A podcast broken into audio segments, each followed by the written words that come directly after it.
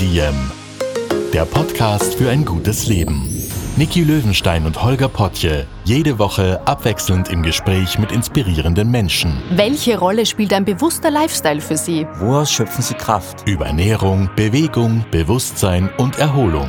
Wie finden Sie die richtige Balance im Leben? Woran sind Sie gescheitert? Und wie sind Sie wieder aufgestanden? Wie gelingt Ihnen das? Was für Sie persönlich ein gutes Leben ausmacht. Carpe Diem, der Podcast zum Carpe Diem Magazin. Heute mit der ORF-Moderatorin Birgit Fendal. Willkommen bei Diem, unserem Podcast für ein gutes Leben.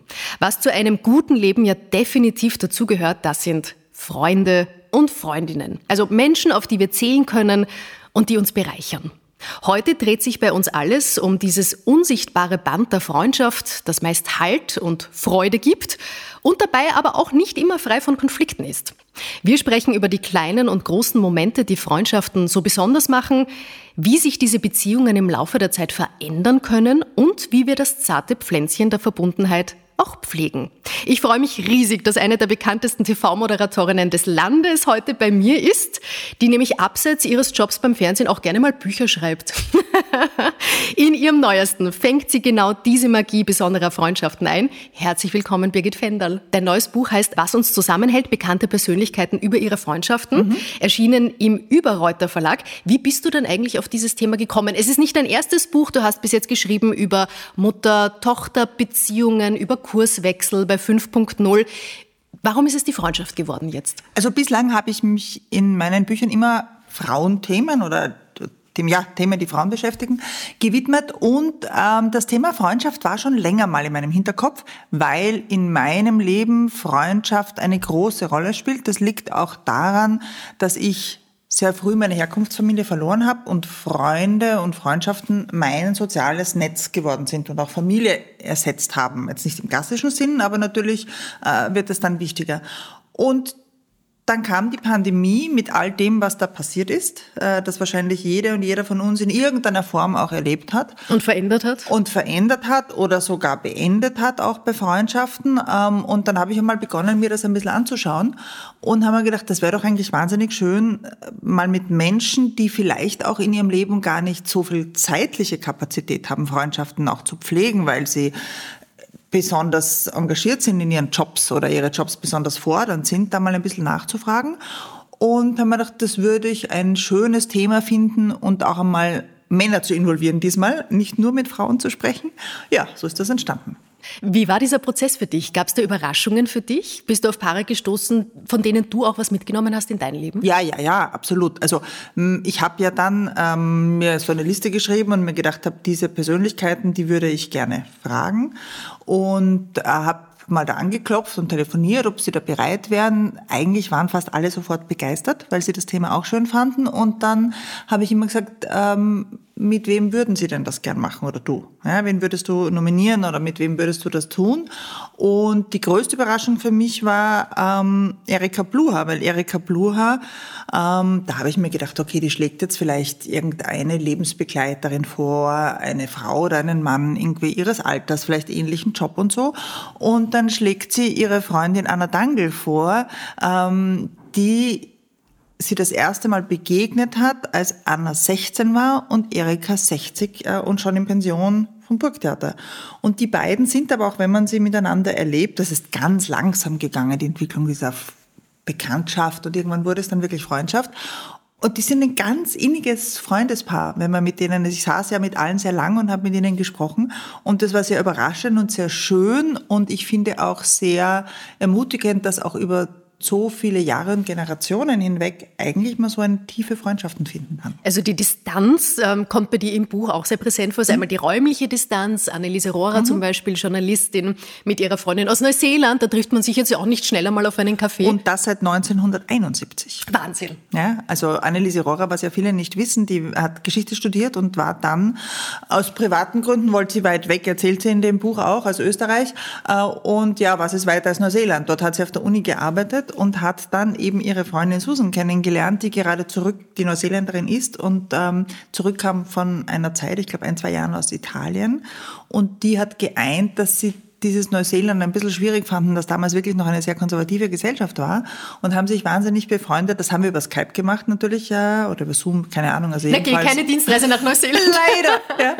Und die zwei waren einfach so großartig und die haben das auch wirklich geschafft, fast jedes Jahr sich irgendwo auf der Welt zu treffen ähm, und haben wirklich investiert natürlich in diese Freundschaft. Und das finde ich irgendwie großartig. Und wenn wir von den ja. 70ern sprechen, da hat man nicht schnell einmal FaceTime. Und es gab kein E-Mail. Ja, die haben sich Briefe geschrieben.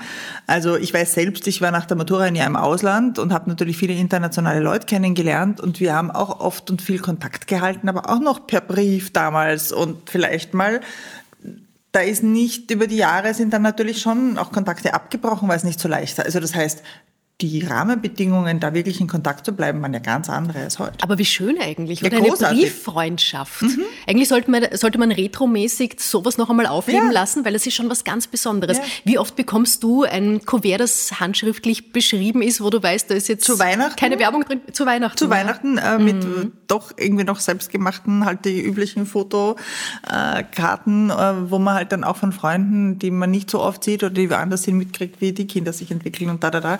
Was aber auch sehr lustig ist, dass auch die Entwicklung von Freundschaft sehr viel mit Briefenschreiben zu tun hat.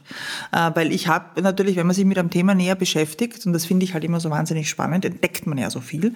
Und aufs Erste hätte ich mir gedacht, okay, der Mensch hat das Bedürfnis, sich sozial auszutauschen und Freunde gab es immer. Das ist aber ein schwerer Fehler, weil Freundschaft in dem Sinne, wie wir das heute verstehen, so als Seelenverwandte und wirklich Menschen, mit denen man dann gleiche Interessen teilt oder ähnliche Hobbys hat und sich einfach wirklich pur privat austauscht, das gibt es noch gar nicht so lang. Ja, das kennen wir erst eher so. Also ich habe deshalb in dem Buch am Anfang auch die großen Herren Goethe und Schiller drinnen. Ähm, das gilt so ein bisschen auch in der Zeit als Geburtsstunde der wirklich privaten Freundschaft. Äh, und das ist der Brief, der davor ein Kommunikationsmittel war für, weiß ich nicht, irgendwelche sachlichen Informationen oder so, erstmals zu einem Medium geworden, um sich privat auszutauschen. Und das ist schon eine lustige Parallele. Parallele. Die beiden haben das halt in den 70er Jahren auch noch gemacht. Aber Briefe und Freundschaft, das gehört irgendwie auch geschichtlich gesehen zusammen. Ich fände es extrem schön, wenn uns jetzt jemand zuhört und sagt, hm, gut, nehme ich doch mal zum Anlass, setz mich hin, hol die Feder noch mal aus der Schreibtischschublade ja. und schreib einer Person, die mir sehr nahe steht, einen ja. Brief. Schreibt uns doch, ob ihr das macht. Das würde mich wahnsinnig interessieren. Mein bester Freund, mhm der weiß, dass ich total auf so handschriftliche Nachrichten stehe und der schickt zum Beispiel, egal wo auf der Welt ist, eine Postkarte. Ja, das ist also nett. der Brief Light, mhm. auch extrem mhm. nett. Kann man wieder einführen. Bin ich habe also hab auch mit, äh, mit einer Freundin, äh, wir schicken uns auch noch Karten, ähm, was eh schon fast ein bisschen eine Überwindung ist, das zu tun, weil es, es wird auch immer mühsamer und wo kriegst du noch eine Briefmarke her und Ding. Aber es ist total nett, wenn das dann im Postkastel landet, weil es ist dann doch wieder was anderes als ein WhatsApp von wo mit einem Foto. Das stimmt absolut. Und weil du gerade sagst, Goethe und Schiller, das war ja eine Männerfreundschaft. Ja. Und gerade diese Männerfreundschaft war eigentlich der Vorreiter der Freundschaft, bis auch die Frauen dann irgendwann mal Das durften. auch, entschuldige, ja, das auch ja. sehr, sehr lustig, ja, weil ich glaube, dass wenn wir jetzt so landläufig, äh, glaube ich, die meisten von uns denken, dass Freundschaft auch Frauensache ist. Also viele erleben ja dann auch in Partnerschaften oder in Familien, die Frauen sind, die Sozialministerinnen, die dann irgendwie äh, ausmachen und sich um Freundinnen kümmern oder auch dieses mit Freundinnen was machen, oft mehr kultivieren, als es manchmal Männer tun. Die Jüngeren jetzt vielleicht auch schon mehr. Ähm, aber das hat man Frauen überhaupt nicht zugemutet. Frauen durften ja auch nicht aus dem Haus. Frauen haben ja gar nicht gearbeitet. Wo hätten die denn Freundinnen finden sollen? Die Männer haben sich dann begonnen, eben in diesen Männerzirkeln äh, zu treffen und dort anzuknüpfen. Die Frauen hatten da ja noch gar keinen Weg dazu. Also auch die Freundschaft mussten wir uns erkämpfen. Sogar das.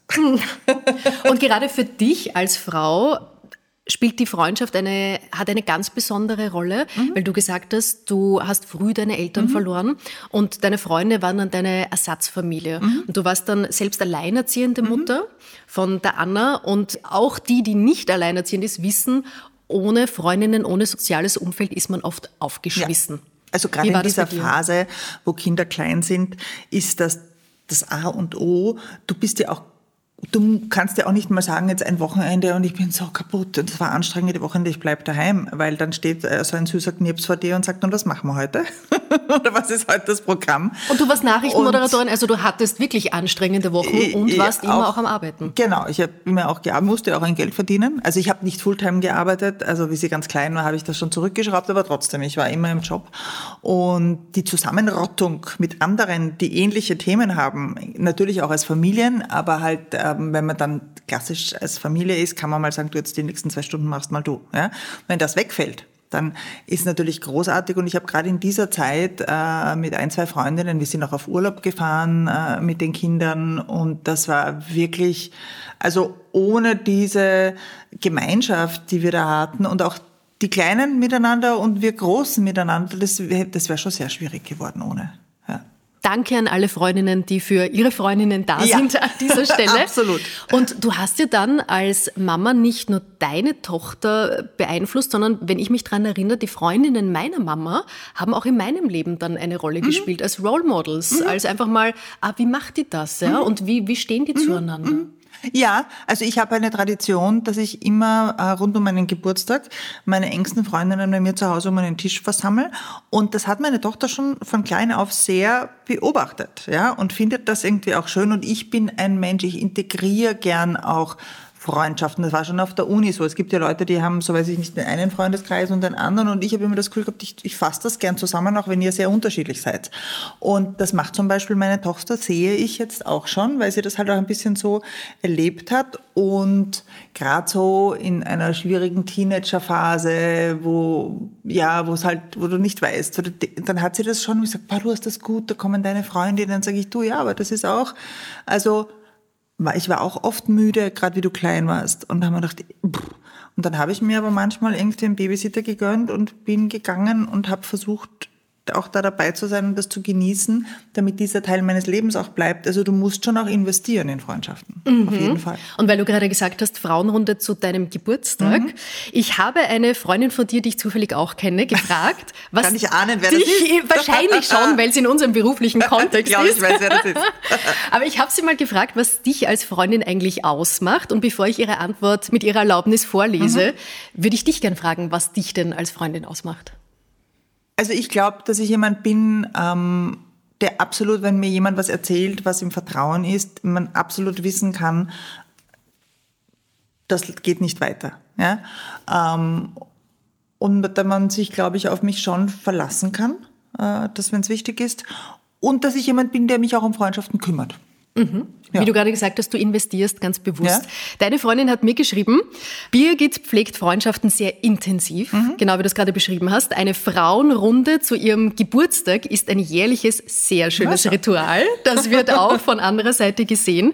Was ich aber am bemerkenswertesten finde, Birgit ist ganz stark da, wenn die Krisen wirklich groß sind. Mhm. Bei Krankheit, großen Lebenskatastrophen oder ähnlichem. Da hat sie keine Scheu und sie hilft, wie sie kann. Das ist schön. Das ist schön, das ist schön, oder? Mich. Ja. ja. Was macht das mit dir, wenn das du das hörst? Schön. Ja, es rührt mich, es ist schön und ich freue mich, dass das auch wahrgenommen wird. Mhm. Also dass, dass diese Intention und ich glaube auch, dass das habe ich umgekehrt auch von dieser Freundin, weil ich weiß natürlich, wer das ist. Äh, sag mal. das ist die Lu, oder? Das ist die Lu Lorenz ja. Dittelmacher, genau, eine Kollegin.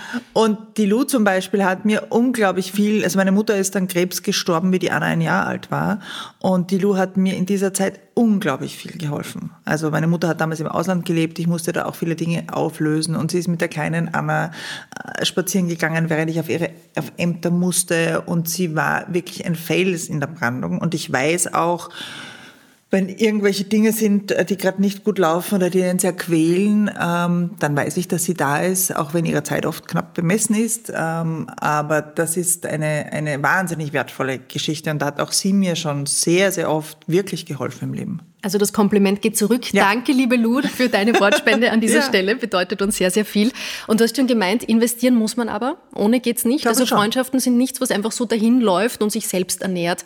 Wie wichtig ist es, drauf zu schauen? Naja, vor allem, ich denke mir, also da habe ich schon einen Unterschied bemerkt in der Zeit, als ich studiert habe. Bei mir war das nicht sehr lange nur studieren, weil ich in der Mitte äh, des Studiums durch das Assessment Center dann im ORF ein Praktikum gemacht habe und dann dort versucht habe, Fuß zu fassen, weil ich mir gedacht habe, das ist meine Chance. Das heißt, ich habe dann sehr bald beides gemacht, äh, studiert und gearbeitet. Aber in der Zeit, wo es halt ein bisschen lockerer noch war, da hast du auch mehr Zeit. Ja? Da gehst halt nach der Vorlesung noch ins Café und dann sitzt halt noch dort und diese Zeit wird immer weniger. Ja? Und gerade wenn du dann auch Familie hast und halt deinen Job auch natürlich äh, und dann eine Partnerschaft, das kostet ja auch alles Zeit, so schön das ist. Ja? Und dann musst du dir, finde ich, auch diese Zeit schon ein bisschen herausnehmen, weil sonst verlaufen sich Dinge auch. Ja? Und das glaube ich auch. Also die Anneliese Rohrer, mit der ich ja wirklich äh, mich sehr freue, weil ich wirklich mit ihr über viele Jahre jetzt schon befreundet bin. Und ihr auch ähm, gemeinsam das wir Buch gemeinsam das Buch über Mütter und Töchter geschrieben haben. Und die Anneliese hat mir immer auch gesagt, die hat ja ein paar so internationale Freundinnen und die hat immer gesagt, das ist auch, da muss man sich drum kümmern, da muss man irgendwie was tun dafür. Ich habe auch ein paar Freundinnen, die eine lebt in Italien, ein, eine ist in München, ähm, eine andere ist noch weiter weg. Also wir versuchen dann auch, es gelingt nicht jedes Jahr, aber wir versuchen uns dann schon auch, dass wir uns sehen, weil irgendwann einmal dann verliert man halt auch ein bisschen so, die Welten entstehen anders, man entwickelt sich. Also man muss schon, wenn einem das wert ist, auch schauen, dass man da ein bisschen investiert. Ja. Ich habe einen Podcast aufgenommen mit äh, deinem Kollegen Patrick Batschen, mhm. auch Moderator im mhm. ORF, der hat mit mir studiert. Ah, lustig. Und ähm, der Patrick hat eine Krebserkrankung überstanden ja. und er hat mhm. gesagt, mhm. was er Positives rausnimmt, mhm. ist, dass er nicht mehr Dinge aufschiebt. Er nimmt es in die Hand mhm. und gerade sowas wie, mhm. boah, lang nicht mehr gesehen, würde ich eigentlich gerne mal mich melden oder treffen, machen wir mal, gehen wir mal auf einen Kaffee. Mhm. Er sagt dann, nein, da wird er jetzt ganz konkret. Und er macht mhm. das einfach. Mhm. Ja, und das ist schon auch schön, oder? Ja, Wenn man auf jeden Fall. Aus, aus so einer Tragödie dann so was Wichtiges rausziehen kann. Ja. Und du hast ähm, das Buch deiner Freundin Kathi mhm. gewidmet und auch da steckt eine große Liebesgeschichte dahinter, mhm. nämlich in eurer Freundschaft, die sie leider am Ende nicht mehr miterleben konnte. Wer war Kathi für mhm. dich? Ja, Kathi war meine langjährigste und in dem Sinne dann, also mit Beste, da tue ich mir immer ein bisschen schwer, weil Freunde und das Freundschaften... Das rankt so, oder? Ja, die decken auch so andere Dinge in einem ab. Die eine deckt, oder man selbst deckt ja bei den anderen auch unterschiedliche Aspekte ab. Aber sie war so wirklich halt meine Lebensfreundin, nennen wir es so. Ja, wir sind gemeinsam in die Schule gegangen und ähm, haben dann ganz viele Dinge parallel einfach auch erlebt. Äh, sie war auch die Taufpatin äh, von meiner Anna und äh, die Kinder waren, also ihr ältester Sohn und die Anna sind nur ein Jahr auseinander. Da haben wir auch ganz viel Zeit miteinander verbracht. Also wir haben einfach so diese ganzen Lebensgeschichten, die erste Verliebung und was weiß ich alles. Ja? Und die hat leider eben einen, eine Krebserkrankung irgendwie, obwohl alles versucht worden ist, nicht äh, gepackt.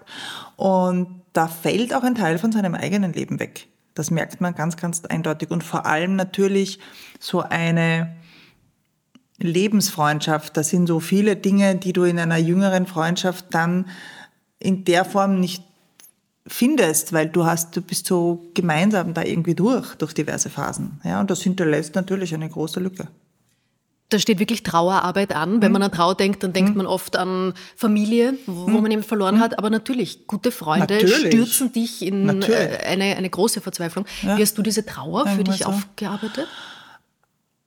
Naja, also ich habe also relativ, nein, ich habe an dem Buch schon begonnen gehabt zu arbeiten. Es hat sich so ein bisschen überschnitten und natürlich war sie unglaublich und ist sie auch immer, wenn jetzt es um das Buch geht, sehr, sehr präsent. Ja.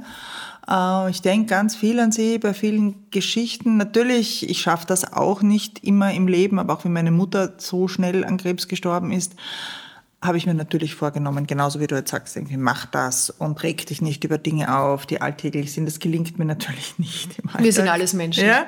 Ähm, aber man versucht sich dann halt immer wieder herzuholen. Und lustigerweise hat äh, Katis Vater war das. Da waren wir in der Unterstufe, glaube ich, in der Schule und da ist ihre Oma gestorben, die sie sehr, sehr gern mögen hat. Und ihr Vater hat damals äh, uns beginnenden Teenagern irgendwie gesagt, Leute sind erst dann gestorben, wenn niemand mehr an sie denkt oder wenn sie nicht mehr da sind. Das war für mich damals so, weißt du, auch in der Zeit, wo du halt so ein bisschen beginnst, über das Leben nachzudenken und so, so ein prägender Satz. Und das stimmt natürlich auch. Und genauso wie meine Mutter nicht weg ist, ist auch meine Freundin nicht weg auf andere Art halt. Mhm. Ja? Das ist sehr schön auch. Mhm. Wo setzen wir da jetzt an? Puh, einmal durchschnaufen. Es gibt ja viele Arten der Verbundenheit. Mhm. Freundschaft ist ein recht schwammiger Begriff. Da werden viele Unterschiedliches verstehen. Es gibt auch die Bekanntschaft, die Gemeinschaft, Kolleginnen, genau, Kameradschaft, mhm. Seelenverwandtschaft hast du auch schon angesprochen. Was ist denn eine gute Freundschaft für dich? Was macht die aus? Äh, Eine, also das geht ja zurück auch auf, auf die alten griechischen Philosophen, ähm, weil Freundschaft kann ja auch einen Zweck haben. Ja? Also in Wirklichkeit eine, eine wirklich gute Freundschaft ist eine Freundschaft ohne Hintergedanken, ohne Zweck. Ja?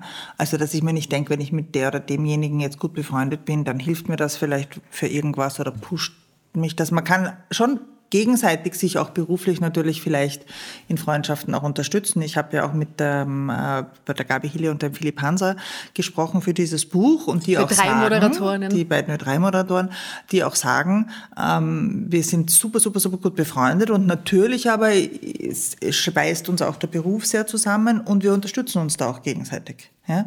Aber das ist was anderes, als wenn der eine denkt, das hat irgendeinen Zweck. Also eine Freundschaft ohne Hintergedanken ist eine gute Freundschaft.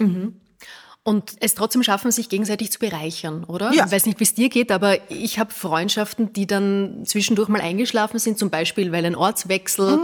ähm, angestanden ist, man mal ein paar Jahre einfach räumlich entfernt war. Mhm. Und manchmal hat man dann so Freundschaften, da hat man das Gefühl, okay, wir haben uns jetzt eigentlich jahrelang nicht gesehen und trotzdem knüpfen wir an einem Punkt an Mhm. und sofort äh, sprühen die Funken und diese Verbundenheit Mhm. ist ganz schnell wieder da. Hast du das auch schon erlebt? Ja, vor allem mit Freundschaften, die es halt schon sehr lange gibt, finde ich. Also, weil man da einfach so ein, ein, ein Reservoir hat an Geschichten, die man vielleicht auch gemeinsam erlebt hat und so. Da ist es. Also, ich habe zum Beispiel eine Schulfreundin, die schon sehr lange in München lebt und wir sind auch wirklich nach wie vor sehr, sehr gut befreundet und da ist auch schon mal passiert, dass wir uns zwei Jahre nicht gesehen haben, länger eigentlich nicht. Aber wir sehen uns und das ist, als hätten wir uns gestern gesehen. Aber das geht mit sehr langen Freundschaften, finde ich. Das stimmt, ja. Ja. Die, die, die müssen ein gutes Fundament haben. Ja. Du hast jetzt gerade Gabi Hiller und Philipp Hanser angesprochen, also eine Freundschaft zwischen Frau und Mann. Mhm. Das kennen ja manche so auch gar nicht, dass da platonisch wirklich, ohne dass sich da Gefühle Mhm. dazwischen drängen, dass es das geben kann. Ähm, welche Erfahrungen hast du da in deinem Buch gemacht, Mhm. im Gespräch und äh, persönlich? Also das war mir ganz wichtig. Natürlich, wie ich das Buch begonnen habe zu schreiben, habe ich mir gedacht, ich schaue mir auch so die unterschiedlichen Konstellationen von Freundschaften an. Also ich habe mich auch auf die Suche gemacht. Manche haben einfach nominiert jemanden, manche habe ich angesprochen, wie zum Beispiel Hilla und Hansa. Ah, die haben dich angesprochen. Und, nein, ich habe sie gleich so, okay. zusammen angesprochen. Ah. Ja. Äh, bei anderen habe ich einen von den beiden äh, Freundespaaren Und die mussten wir nominieren. nominieren. In dem Fall habe ich gleich beide angesprochen, die ja auch immer wieder irgendwie, und in deren Podcast ja auch äh, Freundschaft vorkommt als Genau, Thema. Havidere, Genau. auch super Podcast. Genau. Und ähm, ich habe mir gedacht, ich möchte das auch ansprechen, weil, wie du sagst, das äh, vielleicht immer noch ein bisschen eine ungewöhnliche Geschichte ist oder viele das auch nicht kennen. Und die beiden sind natürlich jetzt im Vergleich zu mir schon eine andere Generation ein bisschen, die sind ein Stückchen jünger. Und ich glaube, dass sich das da schon verändert hat. Ich habe in dem Buch auch noch ein älteres Freundespaar, Mann-Frau drinnen, platonisch befreundet, sehr, sehr, sehr lang, Kolleg- Kollegen. Also da spielt irgendwie in dem Fall die Wissenschaft, die sind beide äh, Ärzte, ähm, eine Rolle. Und die berichten natürlich schon darüber, wie oft sie damit konfrontiert waren, mit, die haben sich ein Geschichtel und das kann ja nicht sein und so. Und ich glaube, dass das bei den jetzt Jüngeren schon ein bisschen anders ist und zum Beispiel die beiden auch viel offener damit umgehen und sagen, wir reden eigentlich wirklich über alles, ja, während in dem Fall der äh, Professor Sevelda, Präsident der Krebshilfe und die Ursula Dennison, seine Kollegin und war lang dann auch seine Stellvertreterin äh, und Freundin eben, die sagen, na ja, zum Beispiel über Körperliches sprechen wir nicht. Ja, ähm, das ist, glaube ich, schon eine Entwicklung. Äh, fand ich irgendwie schon auch sehr spannend. Und gerade Paul Sevelda, Ursula Dennison sprichst du an. Freundschaft hat keinen Jahrestag, Schöner trägt Satz, quasi oder? ihr Kapitel. Ja, ja. das habe ich, also das hat äh, Ursula Dennison gesagt, fand ich total eine total gute Überlegung, weil warum eigentlich feiern wir nicht ein bisschen unsere Freundschaften, mehr Beziehungen? Da ist ein Jahrestag, also je wehe, du vergisst den, ja? Absolut, ja. Also das, das ist, warum eigentlich sollte man nicht auch seine Freundschaften ein bisschen mehr Ja. feiern? Ja? Und ich fand diesen Satz so schön, wie sie ihn gesagt hat. Der war sogar ganz kurz äh, in meinem Hint in der Diskussion, ob der sogar der Titel vielleicht Mhm. würde. Ja, haben uns dann mit Verlag und und so äh, dagegen entschieden. Aber ich finde das einen super Satz.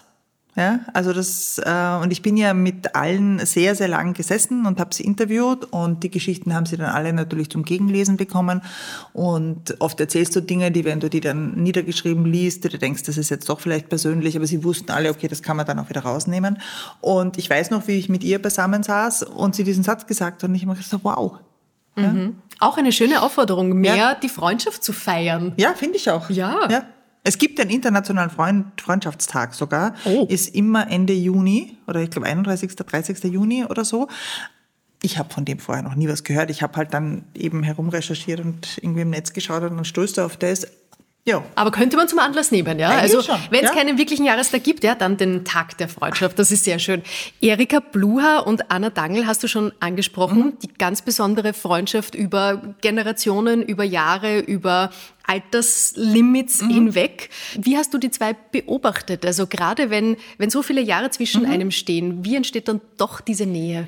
Naja, bei denen, also Erika Blur hat ja ein unglaubliches Leben ähm, und ich find, sie fand und finde sie immer eine unglaublich beeindruckende Persönlichkeit, auch Künstlerin und äh, mit einem unfassbaren Schicksalsschlag, den wir uns alle gar nicht vorstellen können, nämlich Muss wenn die man- eigene Tochter stirbt. Genau, muss man kurz dazu sagen, ihre eigene Tochter. Die auch Anna hieß. Auch Anna hieß, viel zu jung gestorben. Genau. Und äh, gerade auch dieser Name war eigentlich ausschlaggebend. Und das war in der Zeit, kurz danach, wo sie selbst sagt, sie hat sich halt mit eiserner Disziplin irgendwie, um irgendwie am Leben zu bleiben, dann gezwungen, eben auch Lesungen zu machen oder irgendwelche Dinge zu tun, ähm, wie in Trance in dieser, in dieser schrecklichen Zeit. Und da kam ein junges Mädchen und hat ihr das Buch hingelegt und hat gesagt, für Anna. Und dann hat sie aufgeschaut.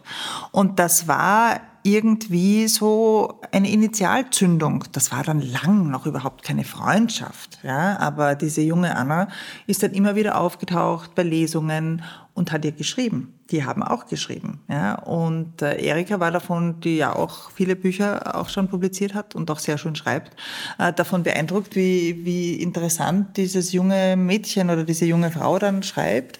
Und so irgendwann einmal gab es dann ein erstes persönliches Treffen. Das hat lang gedauert, ja.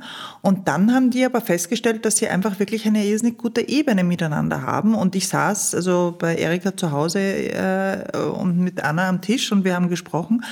Und da hast du überhaupt nicht mehr diesen Altersunterschied. Also optisch natürlich siehst du das Gleiche, ist eh klar, ja. Aber wenn die gesprochen haben und da sind auch die jeweiligen Familien involviert und da haben einfach zwei Freundinnen erzählt. Das war wirklich toll. Gerade bei Freundschaften unter Frauen gibt es dann ein ganz böses Wort, das manchmal fällt. Was sagst du zu dem, nämlich die Stutenbissigkeit? Wenn dann doch so der, der ein bisschen gegossipt wird und das, das ein bisschen vergiftet ist, das Ganze. Ich glaube, dass es das gibt. Ich, ich, ich habe sowas eigentlich nie erlebt. Ich eigne mich für sowas auch nicht. Ich mag sowas auch überhaupt nicht. Und das ist ja auch etwas, das man öfter mal gefragt wird, auch jetzt in meinem Beruf. Ja, ich mache das jetzt ja auch Unter schon sehr lang. Kolleginnen. Unter Kolleginnen, unter Moderatorinnen im Speziellen. Und ich muss ehrlich sagen, irgendwie, vielleicht gab es mal ein, zwei Ausreißer, wo du gedacht hast, okay, die ist jetzt, aber ansonsten habe ich das eigentlich immer auch als ein kollegiales Miteinander empfunden. Also ich ziehe sowas nicht an, ich bin so nicht, ich glaube schon, dass es sowas gibt. Ja. Also das, was du aussendest, das ziehst du dann an, das ist ein sehr schöner Gedanke. Ja. Ich glaube schon, teilweise, ja. Aber oder wenn ich draufkommen würde, äh, da ist jemand, der, weiß ich nicht, bietet mir ein bisschen mehr quasi Zuneigung an, aber in Wirklichkeit geht es darum, irgendwie, um irgendwas rauszuholen. Also, äh, in der Sekunde ist die Geschichte, da sind die Türen zu. Kann ich gut nachvollziehen. Hast du Konflikte in Freundschaften auch schon erlebt? Ah ja, ähm, ich bin auch nicht sehr gut im Konflikte austragen, ähm, weil das bedarf natürlich auch eines, ja, schon auch eines Mutes und es ist nicht angenehm. Aber ich denke mir, wenn einem Freundschaften wert genug sind, dann sollte man sich dem auch stellen. äh, Und sollte man auch die Vertrauensbasis haben, äh, dass das irgendwie man das auch ausreden kann. Und eigentlich habe ich nur gute Erfahrungen gemacht, wenn man dann Dinge anspricht. Wie macht man Ja. das am besten? Das Ja. ist, das ist gar nicht so leicht. Mir geht schon manchmal so, dass man denkt, ich, ich weiß jetzt gar nicht, soll ich mich da einmischen? So, geht mich das nix an? Naja, wenn ich einmischen ist wieder schwierig. gefragt, ja genau, wo ist da die Grenze? Also einmischen ist natürlich wieder schwierig. Also ich denke mir, wenn ich sehe, äh, dass es einem Freund oder einer Freundin in irgendeiner Beziehung wirklich schlecht geht, dann finde ich, also wenn ich vielleicht die, den Partner oder die Partnerin überhaupt nicht verstehe, aber meiner Freundin, meinem Freund geht's gut damit, dann finde ich, darf ich mich da nicht einmischen. Wenn ich aber das Gefühl habe, jemand ist in einer Situation, die ihn richtig runterzieht und kommt da selber nicht raus, dann ist es wahrscheinlich oder ist es eigentlich die Pflicht, als Freund und Freundin sich da einzumischen.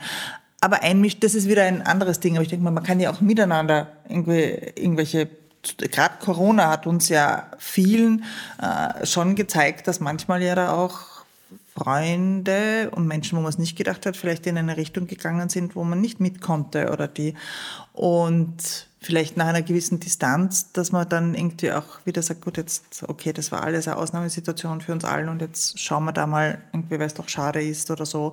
Ist nicht leicht, aber ich finde, man muss sich halt überlegen, ist mir das der oder diejenige wert? Und wenn der oder diejenige das dann nicht mehr will, dann muss man es auch akzeptieren. Mhm. Aber gerade Freundschaften, also ich habe für das Buch ähm, mit einer Psychotherapeutin gesprochen und mit einer mit der Philosophin Liz Hirn und auch mit einer Soziologin, die an der Sigmund Freud Uni eine Studie gemacht hat. Und Freundschaften war die soziale Form, die am meisten gelitten hat äh, in dieser ganzen pandemischen Situation. Und auch die Psychotherapeutin sagt, es kommen immer noch Menschen zu ihr, wo das auch wirklich ein Thema in Therapien ist, wenn soziale äh, Verbundenheiten zerbrochen sind. Gerade auch äh, in der Großstadt, in der Bubble, in der wir uns mhm. bewegen, ein großes Thema. Mhm. Wir sind umgeben von anderen Menschen und trotzdem manchmal wahnsinnig einsam, ja. nämlich die, die eben nicht auf Freundschaften zählen mhm. dürfen. Mhm.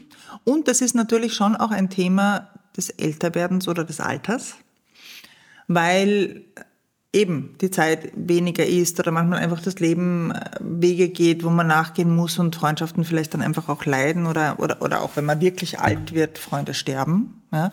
Und das fand ich sehr interessant. Das hat auch die Psychotherapeutin, mit der ich gesprochen habe, ins Spiel gebracht. Es gibt auf der Welt, inzwischen ist das eh recht bekannt, diese sogenannten Blue Zones, wo Menschen also überdurchschnittlich alt werden. Und da forschen ganz viele dran. Äh, eine Zone ist in Japan, eine ist in Sardinien, eine ist ganz woanders, also ich glaube sogar in Amerika gibt es irgendwo so einen Punkt und natürlich ist Ernährung und da, da, da. Aber die soziale Eingebundenheit ist ein großes Thema. Und das glaube ich schon, dass gerade in unseren Gesellschaften noch mehr als vielleicht jetzt in südlicheren Gesellschaften, wo immer doch sich mehr Menschen auch gerne so zusammenfinden, ähm, Einsamkeit und, und keine sozialen Kontakte mehr zu haben, ist, und das macht auch krank. Also ich meine, Freundschaft hält auch gesund. Ja, ja nicht nur den Geist, sondern wirklich ja, unser gesamtes System. Messbar. Ja, mhm, also ja. messbar. Aber das ist ja auch was, ich denke mir, wir versuchen alles zu trainieren und, und, eigentlich muss man alles im Leben üben, um es wirklich mhm. gut zu können. Mhm. Und offen zu sein und auszustrahlen, mhm. dass man kontaktfreudig ist, das kann man ja auch üben, indem man zum Beispiel einfach einmal sagt, ähm, heute grüße ich drei fremde mhm. Menschen mhm. auf der Straße, schaue ihnen ins Gesicht mhm. und lächle sie an. Mhm. Wer macht das schon, ganz ehrlich? Oder wenn es ihnen passiert, dann ist das ein bisschen befremdlich. Mhm. Aber wie schön wäre das eigentlich? Ja, und da finde ich, also ich, ich lebe wahnsinnig gern in Wien. Aber in puncto Freundlichkeit gibt es hier schon noch recht viel Nachholbedarf. Und das bleibt zwar, also meine Mutter hat in Italien gelebt sehr lang und das war für mich sehr lange Jahre nach Hause kommen nach Italien und natürlich bleibt viel an der Oberfläche, aber prinzipiell der Umgang mit einem, auch sprachlich, man, also auch Menschen, die man gar nicht so gut kennt, kommt man gleich irgendeinen Kosenamen oder ein Ding. Es ist ein, eine offene und nettere Umgangsform und das macht schon was mit einem. Es ist nicht nur, dass da öfter die Sonne scheint, ja, sondern wenn der, wenn man prinzipiell einmal nett aufeinander zugeht. Also wenn ich in Wien in einen Supermarkt gehe und mir anschaue, irgendwie zum Beispiel an der Kasse, was da sich oft abspielt, ja, ah, da gibt schon noch Luft nach oben. Ja, mhm, Im freundschaftlichen Umgang ist ja, ja, auch, muss ja nicht gleich eine Freundschaft werden, aber man könnte ja freundlich und freundschaftlich miteinander umgehen. Das wäre ein Beginn, ja. ja. Wir, wir, müssen jetzt eine Liste anfangen. Also wir haben drauf äh, freundschaftlich miteinander umgehen, sich grüßen, Briefe schreiben oder zumindest Postkarten. Die Haus Hausübungen. Schauen wir mal, was da ja. umgesetzt wird. Würde mich sehr freuen. Mhm. Wann hast du eigentlich das letzte Mal einen Freund oder eine Freundin neu dazugewonnen? Ähm, durch meine Tochter. Ähm, also ich habe einige Freundinnen wirklich durch meine Tochter dazu bekommen, bei Klassiker natürlich, ja, also im Kindergarten, Schule, äh, wo, wo dann mit manchen entsteht ein nettes Miteinander über die Kinder und dann verläuft sich das wieder, aber mit manchen wirkliche Freundschaften. Also ja, also ich habe auch schon meiner Tochter gesagt, großartig, ich habe durch dich aber wirklich tolle Freunde gewonnen. Ja? Und wäre es leicht, ja? dich als Freundin zu gewinnen? So. Oder, oder sagst du, na, eigentlich, äh, ich bin gesättigt? oder ja, da gibt es ja noch Spielraum? ah. Na, also ich bin, wenn, also ich bin durch, also ich bin ein bisschen, äh, natürlich durch den Job, den ich habe, wird man ein bisschen vorsichtig. Ja? Du stehst in der äh, Öffentlichkeit, in was der wollen die Leute von dir? Öffentlichkeit steht und natürlich sich auch ein bisschen sein Privates, das war mir immer ein großes Anliegen, das wirklich sehr zu schützen, das mache ich auch. Ähm, aber ich freue mich, wenn Menschen irgendwie, wenn man in interessante Gespräche kommt und wenn, das Schönste für mich ist, wenn dann Leute ausblenden, welchen Job man hat, irgendwie, dass man einfach dass ich die Birgit bin und nicht irgendeinen Job habe, der vielleicht irgendwelche falschen Struck Schlüsse nachlässt oder so. Ja. Mhm. Hast du schon mal so richtig eine, eine Enttäuschung erlebt in einer Freundschaft? Ja. ja? Magst du da teilen, worum es gegangen so. ist? Ähm, ja, in Wirklichkeit auch rund um die ganze Corona-Geschichte, mhm. wo sich jemand verstiegen hat in Dingen und auch einfach dann darüber nicht mehr reden wollte. Und das finde ich sehr schade, aber das muss man zur Kenntnis nehmen. Wenn so Freundschaften auseinandergehen, mhm. dann kommt es ja auch zu einem Trennungsschmerz. Das ist mhm. ja zwar nicht auf der Liebesebene, aber trotzdem auf einer mhm. sehr emotionalen mhm. Ebene. Mhm. Hast du das schon einmal, wie du sagst, mhm. äh, schon mal erlebt? Zum Beispiel bei dieser Enttäuschung, dass du gesagt ja. hast, ich muss einen Weg finden, da ja. abzuhaken? Ist wirklich, ist wirklich schade. Ich habe da auch ein, zwei Mal versucht, weil ich mir gedacht das steht jetzt irgendwie nicht dafür. Aber dann muss man es irgendwie zur Kenntnis nehmen und sich denken, okay, irgendwie, das war eine schöne Zeit und jetzt halt nicht mehr. Aber das klingt dir zu ja. leicht, weil ich denke mir mal, das macht ja was, macht ja was ja. mit einem. Da beginnt man sich selbst zu hinterfragen, was war das überhaupt für eine Freundschaft? Habe ich das missverstanden? Ja. Nein, natürlich ist das mhm. schade, wenn man mit jemandem das Gefühl hat, das ist jemand, der irgendwie zu mir gehört. Das ist ja auch so das Gefühl mit Freunden, Freunden oder Freundinnen, die gehören zu einem irgendwie. Und offensichtlich aber, aber auch, ja, auch so halt, äh, das Leben geht so in Phasen und auch Freundschaften gehen oft in Phasen. Ja, und äh, man lernt ja auch wieder neue Leute kennen. So ist es ja nicht irgendwie. Und vielleicht kreuzen sich die Wege später wieder mal, weiß man ja nicht. Wen hast du noch gehabt in einem Buch? Wir können nicht alle nennen. Den Bundes du hast Ex-Bundespräsidenten. Jawohl, den hätten wir auf alle Fälle. Ja. Genau, Dr. Heinz Fischer. Großartige Geschichte, finde ich. Eine meiner Lieblingsgeschichten eigentlich. Magst du ja. sie mit uns teilen, ohne zu viel zu verraten? Ja, ja, klar. Ähm, also ich habe Heinz Fischer angerufen und gefragt, ob er dann nicht gern dabei wäre, weil ich wollte gern jemanden aus dem politischen Bereich, der aber nicht mehr aktiv ist. Ähm, und weil ich mir gedacht habe, auch in so einem ganz hohen Job ist es wahrscheinlich auch schwierig, dass man da überhaupt noch Kapazitäten hat, äh, zeitlich äh, und mit Freundschaften und vielleicht so, ich meine, der war der oberste quasi Funktion, die man haben kann in diesem Stab, das schreckt vielleicht auch Menschen ab oder es ist gar nicht möglich, weil man mit Sicherheitsauflagen durch sein Leben geht und so, obwohl Österreich eh recht gemütlich ist da. Und ähm, Heinz Fischer war gleich begeistert und fand auch Freundschaft ist ein ganz, ganz wichtiges Thema und hat dann nominiert seinen Volksschulfreund. Und die beiden Herren haben erzählt aus dem Wo Jahr, habt ihr euch denn getroffen? Ähm, äh, bei seinem Freund, äh, der ähm, eine großartige oder eine der wichtigsten Galerien gegründet hat äh, für österreichische Nachkriegskultur und Malerei. Ähm, die Galerie Ulysses und wir haben uns äh, dort getroffen äh, und die beiden alten Herren, super gut beisammen alle beide, haben wirklich erzählt aus dem Jahr 1947, wo sie gemeinsam, hier in Hitzing übrigens, mhm. in der Schule waren. Und da habe ich wirklich das Gefühl gehabt, das ist jetzt so dieses Moment, so, du, du erlebst Zeitgeschichte mit ihnen. Ja? Und John Seiler, so heißt der Freund von Heinz Fischer, ähm, war emigriert mit seiner Familie, kam zurück aus Amerika und ähm, dann haben die so Dinge erzählt, wie alle Buben haben sich gewundert, warum der so komische Schuhe anhat und so lange blaue Hosen, weil das kannte man nicht. Und er kam mit Jeans, die waren damals hier nicht bekannt, und mit Sneakern würden wir jetzt sagen, mit Touren schon aus Amerika zurück. Und, ähm, und die haben auch ein Leben lang äh, ihre Freundschaft äh, gehalten und also das fand ich eine sehr, sehr, da habe ich auch wirklich das Gefühl gehabt, man kriegt jenseits der Freundschaft einfach so eine unglaublich zeitgeschichtliche Erzählung da auch noch mit. Mhm. Auch äh, vor dem Mikrofon wahrscheinlich, du wirst das mitschneiden alles. Ja, ja. Vor dem kleinen Mikrofon hast du gehabt zwei Ex-Sportler, die eigentlich äh, verfeindet sein müssten. Zumindest haben sie in den, in den Mannschaften, ja, die jeweils nicht ja. gut äh, aufeinander zu sprechen waren, gespielt. Hans Krankel und Herbert Prohaska. Mhm. Und genau dieses Thema, aber wie geht es, dass ihr mhm. Freunde seid, ja, wenn genau. doch auf dem Spielfeld so gar nicht, ja. ähm, ist auch natürlich ein großes Thema. Das war eines der lustigsten Treffen, kann man sich vorstellen. Also man weiß, wer die beiden sind. Ich konnte nicht alles schreiben, was sie gesagt haben. Die, die Grand Seigneur, für alle, die uns aus Deutschland zuhören, der österreichischen Fußballgeschichte. Legenden. Also wirklich, da ist kein Superlativ zu viel. Ja? Und wir haben uns im, äh, im Café Landmann getroffen und allein wie die beiden dort schon einmal einmarschiert sind. Ja? Also in der Sekunde, wo sie einander getroffen haben, geht, rennt der Schmäh natürlich. Und also mit denen in ein Café auszugehen, also auch die, die das ganz unauffällig machen und hinter der Zeitung hervorlagen, alle haben geschaut. Ja? Also wo die hinkommen. Und dann haben sie halt erzählt und die haben auch aus einer anderen Zeit erzählt, weil die sagen zum Beispiel, jetzt wäre das unmöglich, diese ganze Spitzensport ist in einem Ausmaß professionalisiert und gecoacht und da könnten wahrscheinlich zwei von gegnerischen Mannschaften, bei denen sie ja waren, nicht in so gemütlich am Abend, wie die auch, sie beide große Familienmenschen, irgendwie mit ihren Frauen essen gehen oder mal tanzen gehen. Und ähm, die treffen sich jetzt auch nicht dauernd, aber da hast du auch gemerkt, so eine Lebensverbundenheit. Ja, das war, war sehr schön. War ein lustiges und sehr schönes Gespräch. Und dann hast du schon angesprochen, du hast dazwischen auch immer wieder Gespräche geführt, nicht mit einem Freundschaftspärchen, mhm. sondern um das große Thema auch einzuordnen. Mhm. Lisieren, die Philosophin, mhm. übrigens auch schon bei uns im Podcast gewesen, mhm. bei meinem Kollegen Holger, gerne nachzuhören. Auch ein ganz tolles Gespräch, auch im Kaffeehaus. Mhm. Was hast du denn damit genommen von philosophischer Herangehensweise an das Thema? Naja, zum Beispiel, wonach du vorher gefragt hast, welche Art von Freundschaft eine gute Freundschaft ist oder wie man Freundschaft klassifiziert oder wie, ähm, was ist Freundschaft eigentlich überhaupt? Überhaupt. Ja? Und äh, das Thema beschäftigt die Menschheit, seitdem es die Menschheit quasi gibt, also mehr oder weniger, ja. Ähm, aber eben erst zu dieser Form, was wir unter Freundschaft verstehen, das gibt es eigentlich noch gar nicht so lang. Ja?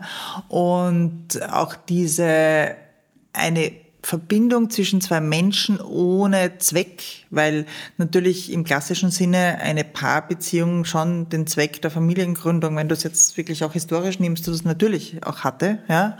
Ähm, es gibt auch keine Formalisierung dessen, ja, so wie eine Ehe, eine Formalisierung oder halt eine, eine, eine Institutionalisierung einer, einer Beziehung ist. Einen Freundschaftsvertrag. Oder solche mhm. Geschichten, ja. Und es gibt, ähm, der Name fällt mir jetzt nicht ein, in meinem Buch ist es nachzulesen, einen französischen Philosophen, der gerade jetzt auch erst ein Buch herausgegeben hat und der sagt, das entspricht eigentlich gar nicht mehr unserer Lebensweise er findet eigentlich, dass Freundschaften, äh, die könnten doch da auch viel verankerter werden. Und warum geht das immer nur auf Beziehungen oder so? Also Philosophie stellt natürlich alles in Frage und sucht nach allem Antworten. Fand ich sehr spannend. Mhm. Ja? Und weil du sagst, das ist noch gar nicht so alt, noch viel jünger sind die sozialen Medien. Mhm. Und das ist ein bisschen ein zweischneidiges Schwert, habe ich das Gefühl. Auf der einen Seite kommst du ganz leicht in Kontakt und findest Freunde, mhm. Freundinnen mhm. von langer, langer Zeit, mhm. zu denen du sonst gar keinen Zugang mhm. mehr hattest. Und auf der anderen Seite ist es wahnsinnig oberflächlich. Ja, klar. Und du bist auch auf Social Media mhm. unterwegs. Wie mhm. beobachtest du das? Naja, also da habe ich auch mit Lisin viel darüber gesprochen und natürlich, da ist man in, nicht in dem Sinn äh, verbunden, sondern eher vernetzt. Ja? Stimmt. Ähm, ja. Man weiß auch noch gar nicht, äh, wie das vielleicht auch ein Miteinander umgehen verändern wird. Also ich meine, gerade in der Pandemie war das natürlich eine Möglichkeit auch doch nicht allein zu sein, ja, also durch diese ganzen Geschichten. Auch jetzt bei den Jungen, ist das natürlich noch einmal mehr. Ich bin auch auf sozialen Medien, ähm, verbringe dort viel zu viel Zeit, wenn ich selbstkritisch bin, selbstverständlich. Und ähm, manchmal denke ich mir auch, es ist absurd, weil ich kriege Dinge mit von Menschen, die ich eigentlich gar nicht so kenne. Ja, die also dort sehr private Sachen preisgeben, das würde ich zum Beispiel nie tun. Aber dann zum Beispiel, also wir kennen einander persönlich, sehen uns aber nicht so oft, aber ich kriege ein bisschen was mit von mhm. dir und das finde ich schön. Das ist nett, ja, oder? Genau, das du hast vorher erzählt beim und Café. Und du hast wieder einen Anknüpfungspunkt, wenn ja, du genau, genau. Du hast vorher erzählt ja? beim Café, deine Tochter hat gerade Matura gesagt, weiß ich, weiß ich, habe ich natürlich genau, mitverfolgt. Genau so sehe ich. Ich habe hab die Daumen gedrückt. Genau so sehe ich irgendwie, ja, wo eins das Kinderwagel meiner Tochter dann bei deiner Tochter gelandet ist, über Umwege. Auch ja? über gemeinsame Freundinnen, ja, oder? Genau. Das ist auch sehr schön, so ja? Also lustig, ja. Und das ist natürlich schön, aber ich sehe schon, also gerade und das sagt auch zum Beispiel die Psychotherapeutin, mit der habe ich über das auch gesprochen, auch im Buch, dass ähm, Menschen oft dann die Scheu haben, wirklich noch sich mit Leuten zu konfrontieren. Und wenn du nur noch in der virtuellen Welt dich triffst und denen sagt irgendwas, was dir unangenehm ist oder nicht willst, dann wischt das halt auf Zeiten. Und du bist nicht mehr in diesem persönlichen. Und dafür ist die menschliche Psyche aber eigentlich nicht ausgebaut. Also wir haben dieses Instrument bekommen und haben nie gelernt, damit umzugehen und müssen uns das eigentlich selber erst äh, beibringen. Mhm. Und ist sicherlich trügerisch, was jetzt Freundschaften betrifft oder so. Ja, und ich habe auch oft das Gefühl, wir sind es gar nicht mehr gewohnt, einen Konflikt auszuhalten. Mhm. Also zu sehen, dass es verschiedene Standpunkte geben kann und das auch in Ordnung ist. Und man muss sich nicht immer irgendwo treffen, mhm. sondern auch diese Diskrepanz darf einfach sein. Mhm. Und gerade online, wo dann aber die eigene Meinung irgendwie so mit dem, weiß nicht, Presslufthammer versucht ja, wird, ja ins Gegenüber ja. einzuhämmern. Ja. Ganz schwierig. Ist mit auch eine Motivation für mich gewesen, mir dieses Thema da jetzt auch nochmal so anzuschauen, weil ich auch das Gefühl habe, es ist einfach sehr rau geworden, das Miteinander und gerade im Netz und wenn es dann anonymisiert ist, noch dazu. Ähm, und dann sehen das aber gleich so viele Leute, weil früher hat man halt auch vielleicht einmal irgendwo geschimpft oder irgendjemand hat wo zu viel getrunken und hat am Stammtisch am berühmten irgendwie dort irgendwas zusammengeschimpft. Dann haben das fünf Leute mitgekriegt und am nächsten Tag war es vorbei. Jetzt schreibt das irgendjemand und es geht ja? Und gerade Menschen, die ein bisschen mit Berufen oder so in der Öffentlichkeit äh, stehen, wären Zielscheibe von Dingen, die einfach nicht in Ordnung sind. Ja? Und das freundschaftlichere, bisschen miteinander umgehen, wäre schon eine gute Überlegung. Also das ganz bewusst auch das Verbindende in ja, unserer Gesellschaft also das ist auch, wollen. äh, ist, was uns zusammenhält, war schon dann beim Titel auch ein Hintergedanke natürlich. Sehr schön. Ganz positiv, ganz das Gegenteil von rau ist mhm. das, was uns Glück beschert mhm. in unserem Leben. Was macht denn für dich ein glückliches Leben aus? Mhm. Ein gutes? Eine gute Frage, gell? Ja, eine wichtige Frage. Wir stellen sie immer, weil der Podcast ah. dreht sich ja, ja, darum bei uns und trotzdem ist ja. das eine Frage, habe ich das Gefühl, die könnten wir uns alle viel öfter stellen. Ähm, ich muss natürlich jetzt eine Antwort geben, es würden mir mehrere einfallen. Nein, nein, nein, aber du ich hast Zeit. Das, ich versuche auf was runter zu. Ich glaube, wenn einem gelingt, ähm, das Leben auch zu genießen und das ist gar nicht so einfach. Also wenn besondere Dinge passieren und besondere Highlights sind, dann klar. Aber der Alltag kann ganz schön hundig sein, finde ich. Ich bin auch oft nicht sehr alltagsbegabt. Ja?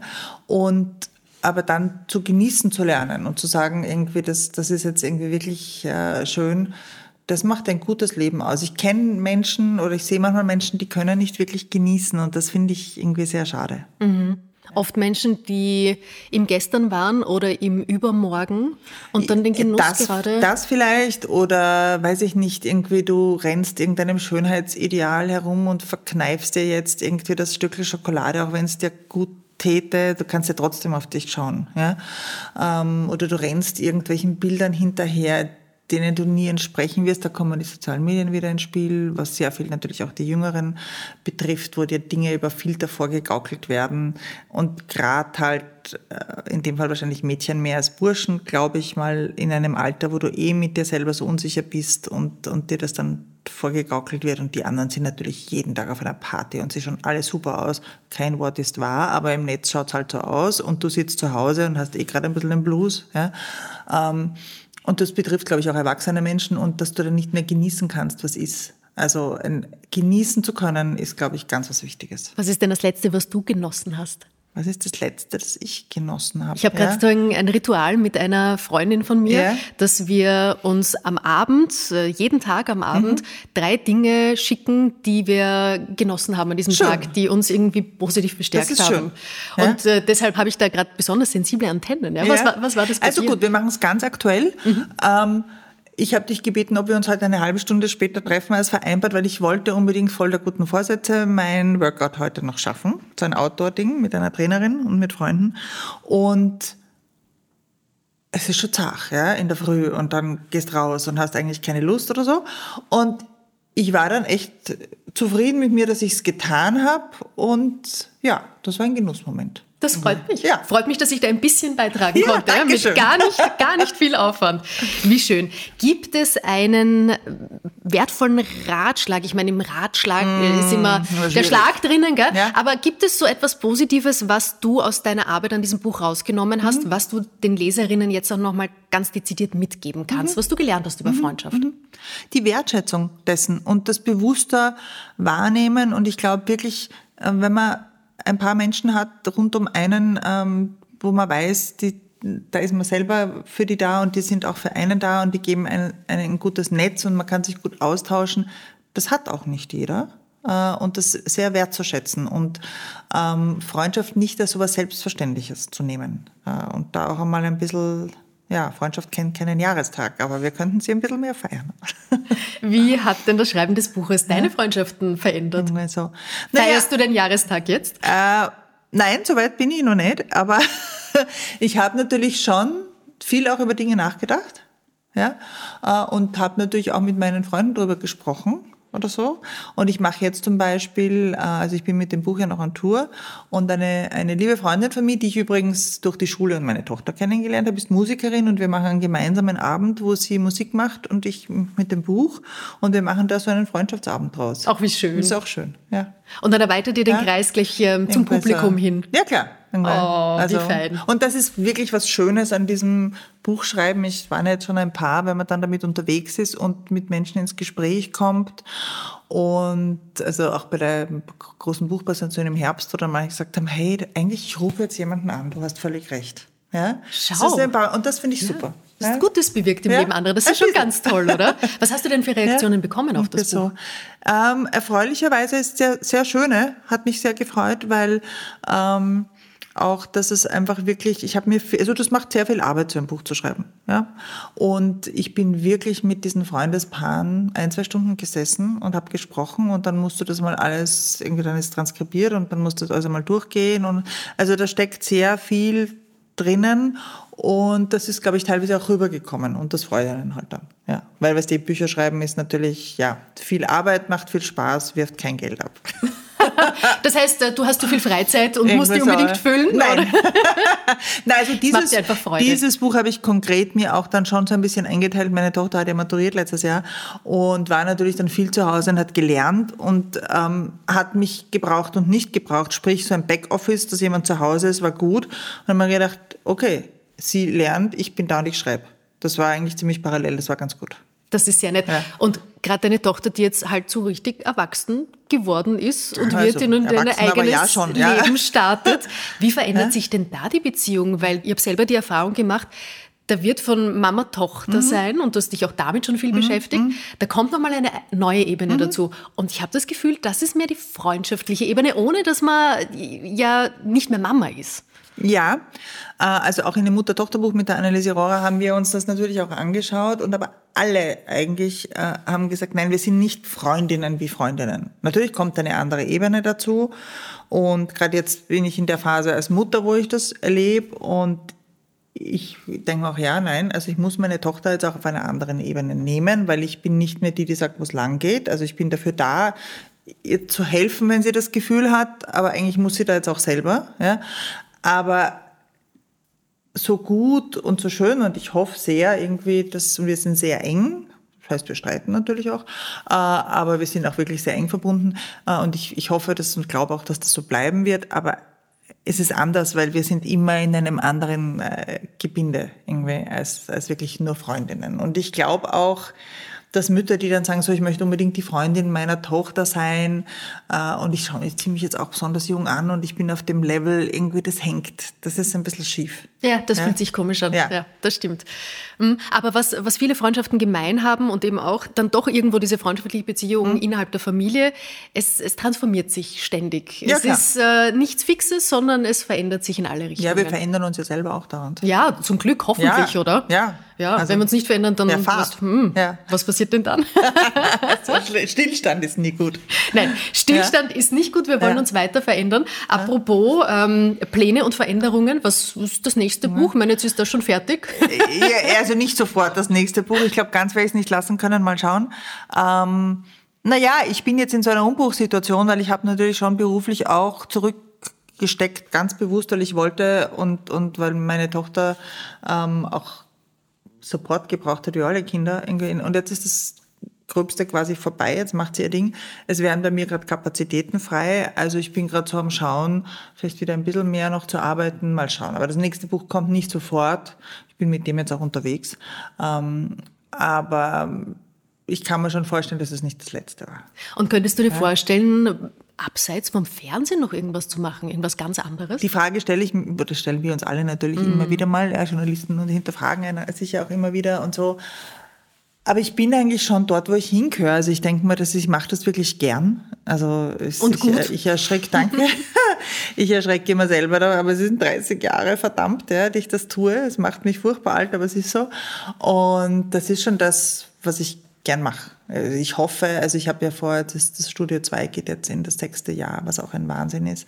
Da habe ich einen großen Kurswechsel gemacht, ja, weg aus der, aus der puren Info dorthin. Da habe ich auch einiges auch wieder gelernt und so. Und ich hoffe, dass da noch spannende neue Sachen auch kommen. Aber ich, das passt schon. Da, wo ich bin, das ist schon, also. Da bist ich, du Ich richtig. werde jetzt nicht morgen ein Lokal eröffnen. Schade, so eine Plauderecke, da können wir dann alle hinkommen, Ja, die genau. Freundschaften pflegen. Ja, Das kann man ja im bestehenden Lokal machen. Also. Weil du gerade gesagt hast, äh, große lebensentscheidende oder zumindest im beruflichen Kontext große Entscheidungen. Konsultierst du da dann auch die Freundinnen Oh, unbedingt. und sagst, du soll ich das Also machen? ganz, ganz konkret, wie das war, also dass ich dann auch selber gesagt habe, ich mache diese Tagestipp jetzt schon so lang und die war natürlich auch aus meinen Notwendigkeiten als Mutter heraus eine großartige Geschichte, da zu bleiben und gleichzeitig auch die Zeit zu haben.